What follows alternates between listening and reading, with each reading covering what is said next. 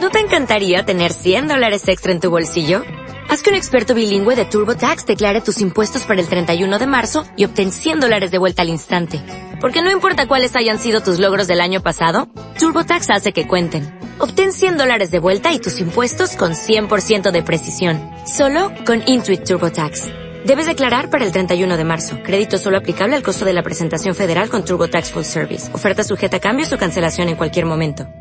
Dijo José Antonio Camacho anoche al terminar el Osasuna frente a la Racing que Osasuna está recibiendo en las últimas jornadas goles de diseño y pasado mañana a las 8 en el Camp Nou se va a encontrar al mejor diseñador de goles del momento, a Leo Messi. Es lunes, es tiempo de tertulia deportiva en Radio Nacional de España, Navarra. Nos acompaña Pachi Cervantes. Buenas tardes, Pachi. Hola, ¿qué tal? Buenas tardes a todos. Y está también con nosotros nuestro compañero del Centro Territorial de Televisión Española de Navarra, de Telenavarra, Fernando Roncal. Hola, Fernando, ¿qué tal? Hola, buenas tardes a todos. Bueno, asusta el diseñador de goles con que nos vamos a encontrar el miércoles en el Camp Nou después de verle ayer con eh, aguja e hilo marcar tres golazos en Zaragoza? Bueno, eso es eh, ese comentario de Camacho y otro que hizo ayer acerca de, que si hubiera sacado a Pelé también le hubieran pitado es una falta de respeto al aficionado, al público, al que paga y al que sufre todos estos desastres que estamos viendo jornada tras jornada y que están llevando al equipo pues camino lamentablemente de tener que sufrir otra vez lo que nadie pensaba hace un par de meses. Así que yo creo que Camacho debería hacer un poquito más de autocrítica ser un poquito más responsable en estos momentos y al menos, al menos en sus declaraciones públicas, respetar al aficionado y al socio, por lo menos. Bueno, empieza fuerte Pachi Cervantes. Bueno, me parece que Pachi es un ventajista resultadista, ¿no? En cuanto a Camacho le empiezan a salir mal las cosas al equipo, eh, tira a dar eh, hacia el entrenador también cuando las cosas salen salen bien criticaba no eso también es cierto pero pero bueno yo creo que Osasuna ayer volvió a jugar como casi siempre eh, creó sus ocasiones de gol le falta competitividad a este equipo eso está claro desde que hace ya seis o siete jornadas se quedó sin objetivos porque había algunos como Pachi que decían bueno con que consigan la permanencia solo hay que hablar de permanencia bueno pues eso es lo que pasa por solo hablar de permanencia que los jugadores ven que les quedan 20 jornadas por delante y apenas unos puntitos por sumar que no se ha vuelto a sumar prácticamente nada. Yo por eso decía, no porque confiase en que el equipo podía llegar a la UEFA, pero decía, hay que pensar en la UEFA simplemente por crear un estímulo hacia arriba que permitiese al equipo sumar algún punto más, ¿no? Al final, el ser conformista es el decir, bueno, la permanencia hay que atarla, ¿eh? hay que atarla. Bueno, pues aún quedan muchas jornadas, han pasado seis desde que Osasuna dejó de ganar y me parece que de 11 puntos que tenía sobre el descenso ahora tiene 8. Ya vemos que tampoco ha sido tan grave el descalabro. No, ese es el consuelo del tonto y el mm. consuelo del que, bueno, pues como estamos ahí, como hay peores, pues fenomenal, maravilloso, todo va muy bien y lo de ayer pues es poco menos que un accidente. lamentablemente no, es el veníamos, seguido. veníamos comentando que, que la cuesta abajo se ha producido ya desde hace bastante tiempo, llamábamos la atención de que el equipo había bajado la tensión de una forma alarmante y ayer ya ni buen juego, ni fútbol alegre, ni nada de eso que comentaba Camacho hasta hace muy poquito. Decía que qué bien estamos jugando, si llegamos, si, si es que parece increíble, ¿cómo no, no podemos ganar? Bueno, pues es que eso desapareció eh, ayer y, lo único que se le puede achacar es que son los propios errores del equipo rojillo, porque en la segunda parte el equipo desapareció completamente. Luego podemos incidir en detalles de, de que este equipo ahora mismo está sin delantera, tenemos a tres delanteros lesionados, el futuro está cada vez más oscuro y el único responsable de todo esto es Camacho, que hace una semana o hace unos días veía, vamos, un panorama espectacular de un equipo que hacía un fútbol de, otro mundo, ¿no? Parece ser. Y ahora resulta que, que estamos dando pena por donde vamos. Bueno, yo creo que la responsabilidad de Camacho es crear un equipo que conceda pocos goles y que cree ocasiones de gol, porque con los delanteros que tenemos, y ahora más que nunca, tampoco se puede pedir a Osasuna que meta tres goles por partido. Osasuna concede pocos goles porque es uno de los menos goleados de la liga. Como ayer, sí. Y, no, ayer desde luego, vamos, se cubrieron de gloria, pero en general eh, concede pocos goles y crea oportunidades de gol. El problema grave, que no mete ninguna, ninguna ocasión y que necesita cinco o seis remates a portería para, para hacer gol. Ayer fue también un partido en el que se crearon ciertas ocasiones de gol, con menos ocasiones que las de ayer se han ganado partidos. Lo que ocurre es que el equipo está desquiciado y además está tan desquiciado que ya no le valen los empates. Que en cuanto el partido está igualado, Osasuna se, se lanza por el triunfo como si necesitase urgentemente tres puntos. Y hay veces que quizás, bueno, pues es bueno sumar de uno en uno y, bueno, pues estar un poquito más arriba en la clasificación. Ayer Osasuna se volvió a lanzar a la victoria y bueno, pues le cogieron en una contra, en una jugada desafortunada, en un fallo de marcaje con el, con el gol de Cristian, etcétera, etcétera, ¿no? Ese es uno de los mensajes que lanzó el entrenador. Decía, citaba a Pachi dos de ellos. Un tercero fue que cuando no se puede ganar hay que por lo menos empatar o aguantar ese resultado. Eh, por responsabilizar un poco, por personalizar, eh, ¿Creéis que el bajón del equipo en estas eh, seis semanas es más achacable al técnico, más achacable a los jugadores? quién es el principal responsable o quiénes son los principales responsables de que después de seis jornadas, después de mes y medio, ya tengamos un objetivo que es asegurar la permanencia y no hay que olvidarse porque si ganan un partido más Valladolid y Tenerife y Osasuna pierden el Camp Nou, estaremos a cinco puntos, que es partido y medio. Hombre, quién es el responsable es el entrenador, está claro, pero yo creo que, el entrenador es el primer responsable, hay más. Luego están los jugadores, que son los que al final salen a, jugar los partidos, ¿no? Te lo pregunto, Pachi, porque, por ejemplo, el 1-2 de ayer es una jugada que Flaño pierde un balón tonto, eh, no sabe qué hacer, si despejar, si regatear, le quita la pelota a Canales, le hace falta, y balón en el que el Racing logra el, el 1-2. Por eso te, te cuestionaba la responsabilidad. Yo lo que veo desde hace seis jornadas es que el equipo eh, da la sensación de que, bueno, que ya estamos prácticamente salvados, virtualmente salvados, y que ahora el equipo debe intentar jugar a fútbol, tocar la pelota, moverla, y, y lo que se ha olvidado Osasuna, y es lo que, por ejemplo, comenta hoy Miguel Flaño en declaraciones después del partido, es que, que, que lo que se le ha olvidado Osasuna y lo que tiene que recuperar es ese espíritu de amarrar los puntos. Es decir, el espectáculo ya lo dan otros ¿eh? y lo vemos eh, fenomenalmente, como el Barça, el Madrid y algún otro de vez en cuando, pues dan espectáculo futbolístico de altura. Y Osasuna lo que tiene que hacer es no perder sus armas y, potenciar sus virtudes, que es su defensa, que es amarrar los partidos, sacar adelante los puntos, ganar por la mínima, pero ganar los partidos, sacar tres puntos, y eso es lo que tiene que hacer Osasuna, y olvidarse de lo demás. O sea, lo demás es muy bonito y es muy espectacular y lo hacen otros, y, es hasta futbolísticamente hablando eh, importante el intentarlo, pero Osasuna tiene que recuperar sus virtudes y amarrar y, no dejar moverse al contrario y presionar y recuperar el espíritu competitivo al que aludía Fernando y, darse cuenta de que cuesta mucho sacar los partidos adelante y que Osasuna tiene que estar siempre al 100% para sacar los puntos, porque si no, fíjate qué panorama, el miércoles en Barcelona pues eh, te puedes figurar lo que puede suceder y luego viene la Almería y ya no puedes pinchar más porque es que si no te van a coger todos, ¿no? Sea, recuperamos otra vez el espíritu de siempre de Osasuna, de, de, luchar a tope y salir al 200%, o si no, este equipo va a seguir su cuesta abajo. ¿eh? Bueno, yo creo que para recuperar el espíritu competitivo, y, en eso vamos, es, claro que a este equipo le falta, este equipo está sin tensión, está fofo de ideas, juega al fútbol, intenta divertirse, pero, pero le falta determinación, le falta urgencia, le falta en definitiva tener verse con el agua al cuello. Y es que para recuperar el espíritu competitivo hay que competir por algo. ¿Por qué está compitiendo Osasuna ahora mismo? Con ocho puntos de ventaja sobre el descenso y con la UEFA en las antípodas. Pues está en esa zona media, cada vez media más baja, viendo cómo los de abajo siguen pinchando y cómo su ventaja se sigue manteniendo.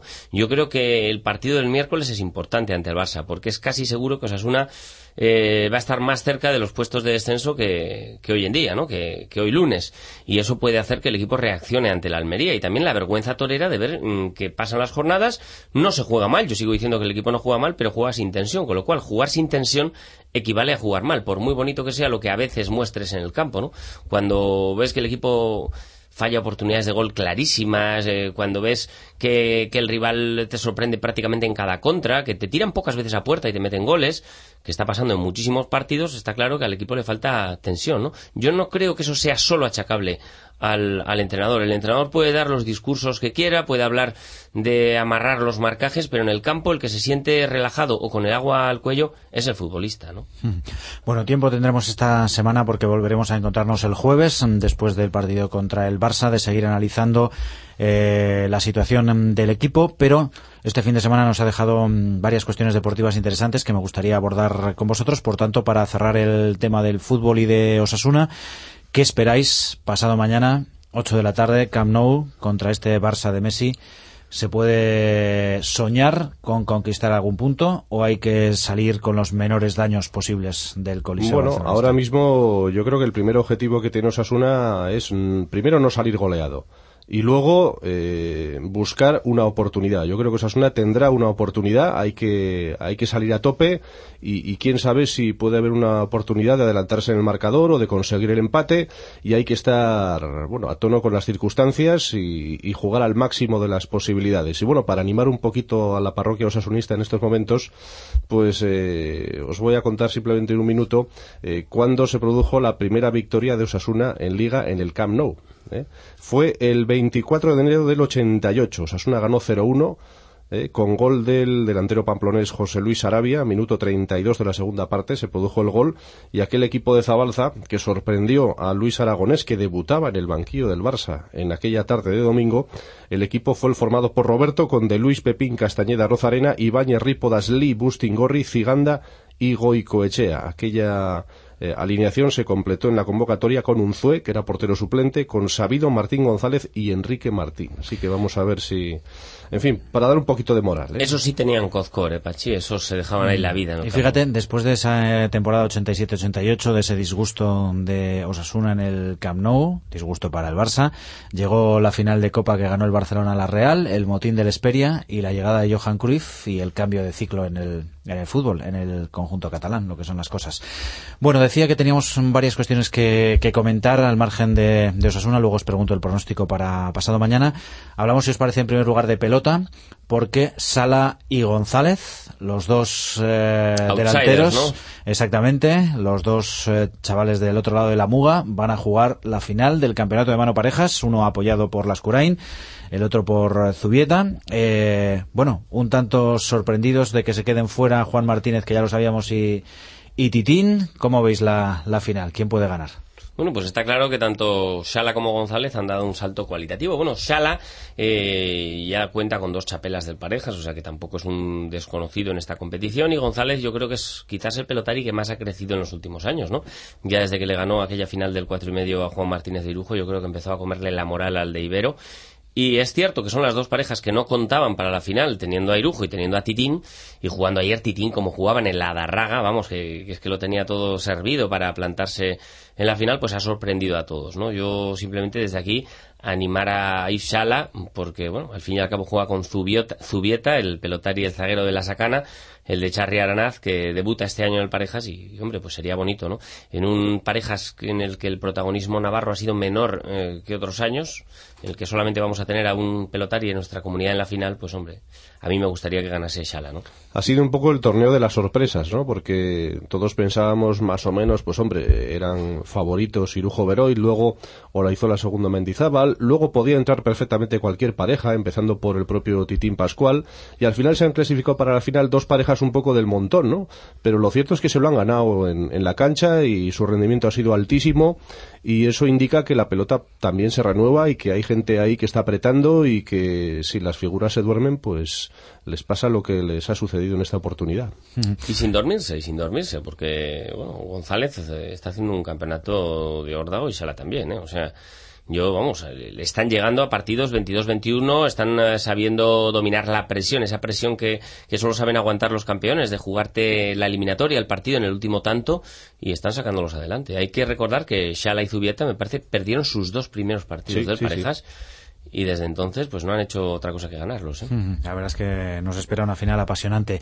Hablando de sorpresas, eh, como decía Pachi, una agradable, a pesar de que no pudo culminarse, es el buen rendimiento del Reino de Navarra San Antonio en la fase final de la Copa del Rey de baloncesto. Cayó por uno en de balonmano, cayó por uno en semifinales ante el Barcelona, en un partido en el que casi da la sorpresa.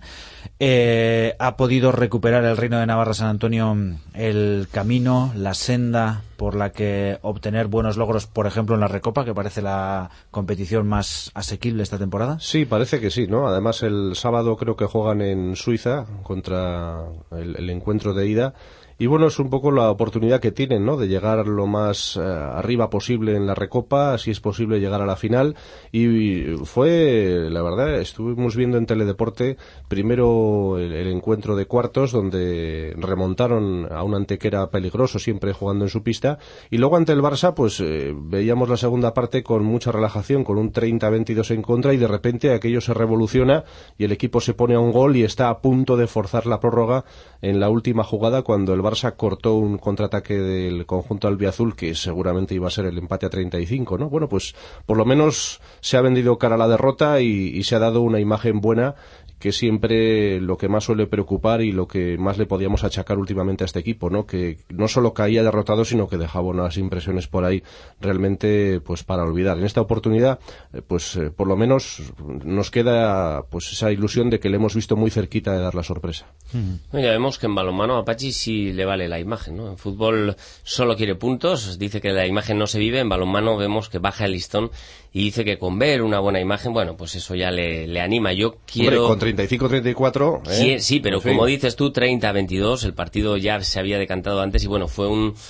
Eh, por el Reino de Navarra no dejó de acercarse en un momento de relajación del Barça. Hay que reconocer, y, y mira que me duele, porque creo que sí que es cierto que el Reino de Navarra ha hecho una actuación notable en esta Copa del Rey, pero hay que reconocer que el Barça no ha estado al nivel que se esperaba de un equipazo como el Barça, ¿no? Que llegue a la prórroga contra la de Mar, bueno, pues eh, no, no, yo creo que ha jugado un poquito por debajo de sus posibilidades. Oye, y la derrota del Ichaco coloca otra vez la liga de balomano femenino un poco pues acerca al Elda, que se queda a dos puntos, y además el Elda tiene que visitar Estella, o sea que se van a jugar la liga en, casa, que es la ventaja. que ha sido un fin de semana, vamos, pletórico para el deporte navarro. Era la otra sorpresa, en este caso la, la negativa. Algún día tenía que suceder porque llevaba una trayectoria buenísima. El equipo de Ambros Martín, lógicamente no se puede ganar siempre, alguna vez hay que caer. De todas formas, da la impresión de que tienen la liga bastante controlada y que es un equipo que se ha ganado el derecho a que confiemos en ellas porque son muy fiables, ¿no? Hombre, desde luego sería una vergüenza saltar ahora eh, las alarmas en torno al Ichaco, ¿no? El Ichaco tiene un margen importante eh, a medio plazo para fallar en determinados partidos porque es un equipo, vamos, que hasta ahora solo había pinchado en un partido de liga, había ganado todos los demás, ¿no? Llevó una ventaja de cuatro puntos al Elda, o sea, yo creo que, bueno, de momento esto es un accidente y no hay, no hay que sacar más, más conclusiones, ¿no? Hombre, y con siete internacionales en, en la selección, pues hombre, ¿eh? yo creo que hay, hay equipo de sobra, ¿no? Menos mal que por lo menos el MRA Navarra en fútbol sala empieza a ganar partidos, ya lleva una racha importante y venció, porque si no, venció el viernes, esto ya queda un poquito pasado, ¿no? Pero es cierto que, hay que agarrarse algo para salvar el fin de semana. Sí, que no ha sido nada bueno, esperemos que el próximo sea mejor. Antes de hablar de qué nos vais a ofrecer esta semana, tanto sasunista.net como Telenavarra, eh, Pachi, un pronóstico para pasado mañana. Vamos a ser lo más positivos posibles y vamos a dejar la cosa en una, una derrota honrosa por 2 a 1. Fernando. Bueno, pues vamos a pensar que, que Osasuna va a hacer un partido serio, como dice Pachi, que no se va a dejar amedrentar y va a caer por 1-0, por ejemplo. Bueno, pues veremos si se cumple el pronóstico, si Osasuna es capaz de dar la sorpresa ante el segundo de la liga. Eh, Pachi, ¿qué podemos leer esta semana en osasunista.net? Pues los vídeos de la rueda de prensa de ayer, eh, donde aprendemos cada día de las declaraciones de Camacho y apuntamos esas frases que van a ser al final no, no es históricas. Está claro que no es el fuerte de eh. Camacho lo de hablar. Lo de Pelé ha sido, ha sido muy, muy, muy duro para la afición. Es decir, no, que si hubiera sacado a Pelé también le hubieran pitado. pues, pues oye, fenomenal, A mí no me parece que haya que dramatizarlo tanto. Fenomenal, muy bien, muy bien. Pues nada, que ponga a Pelé. A ver, a ver si la gente pita, a ver, que lo saque. Pelé se refería a Pelé el del Valladolid. El no, jugador este del Valladolid, el medio centro. No, a otro, en el Marsella, a Bedi Pelé. Tampoco, ¿no? Tampoco. Bueno, eh, Fernando, ¿qué vamos a ver en Telenavarra dentro de unos minutos? Bueno, pues como ya estamos haciendo, nos estamos acostumbrando a regodearnos en nuestras derrotas, porque lo que nos queda, pues hoy nos autoflagelaremos un poquito con la derrota ayer ante el Racing. Veremos declaraciones de los jugadores que ayer estaban bastante más autocríticos de lo normal y bastante más autocríticos que Camacho. Y bueno, pues hablaremos también de balonmano, dándole una palmadita en la espalda al Reino de Navarra, del que no obstante esperamos mucho más en la liga y, de pelota y bueno, alguna cosita más. Bueno, pues luego te vemos. Gracias Pachin, gracias Fernando. Nos encontramos en tres días, el jueves, aquí en Radio Nacional. Que paséis buena semana. Buenas tardes. Hasta luego.